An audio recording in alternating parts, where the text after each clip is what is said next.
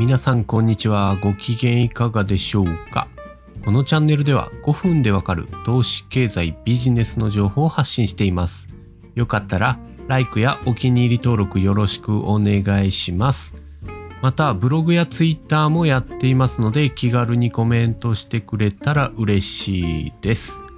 はい。今日は不動産投資と株式投資の比較ということで、最終回になりますね。前回ちょっと5分でわかると言いながら10分ぐらい喋ってしまったのでコンパクトにやっていきたいと思います。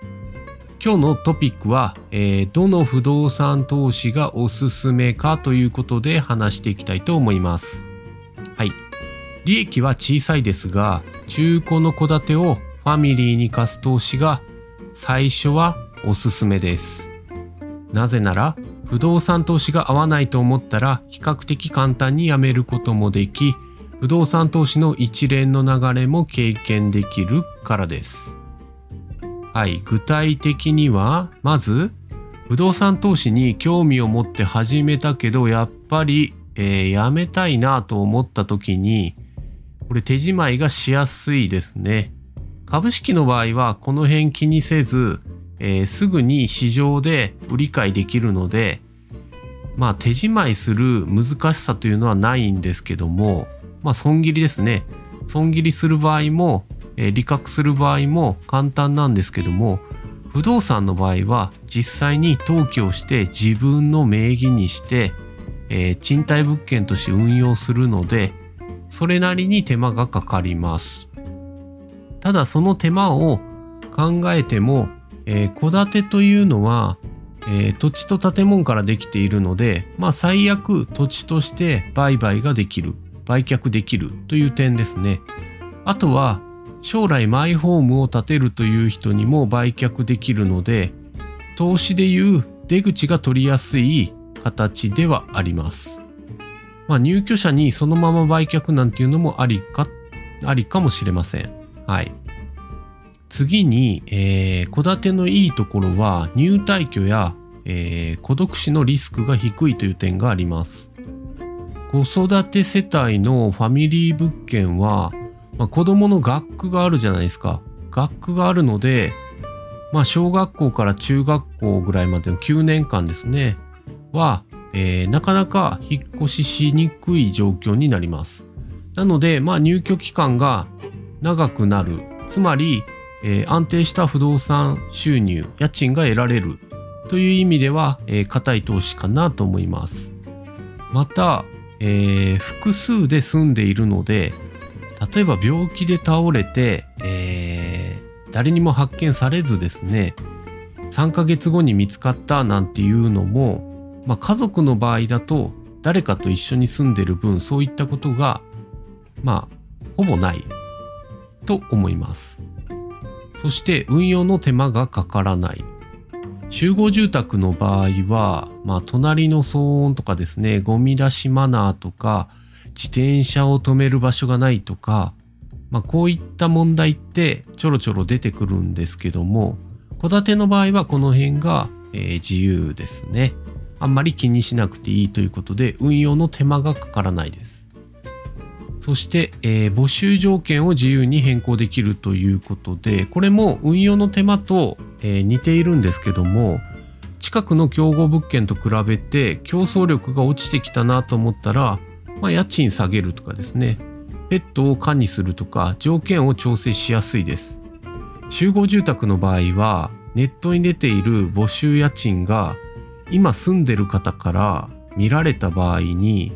自分が払ってる家賃より安く募集されてるとなかなか気分悪いですよね。もしかしたらまあ家賃交渉あるかもしれないですね。この点戸建てっていうのはその建物、その物件一軒なので調整がしやすいというところです。はい。じゃあどうせ買ったら管理会社に丸投げで手放し運営なので収益率の高いアパートの方が良くないって思っているあなた。うーん、あなたと同じように管理会社に丸投げして不動産投資。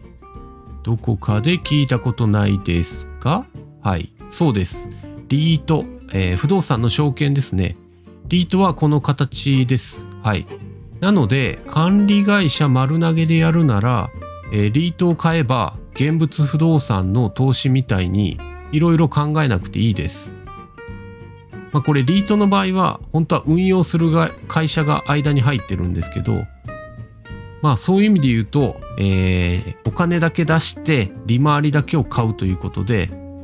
こんな、えー、実物の不動産を所有する騒音問題などの手間なんて全くないです。それは全部運営会社がやってくれるんでですね、投資家に跳ね返ってくる、まあ、言葉とかクレームっていうのはないので、その点楽です。ただし、これはペーパーの投資なので、それなりの利回りに落ち着いてしまいます。はい。まあ、このまとめです。綺麗に整理された投資に旨味は残らないということで、不動産投資と株式投資の大きな違いは、努力して結果が変わるかどうか、この部分が大きいです。あの、ロバート清崎ですね。金持ち父さん貧乏父さんのロバート清崎も、まあ、同じようなことを著書に書いてます。投資というのは誰かが整理整頓しているものほど利回りが下がってきます。要は落ち着いた利回りになります。誤解を恐れず言うと、えー、散らかった投資の方が儲かる可能性は高い。整った、えー、年間3%前後の投資はまあお金持ちになってからでもいいんじゃないかなと、えー、私は思っています。まあ3億ぐらい、真水で3億ぐらいあればですね、年間3%の利回りで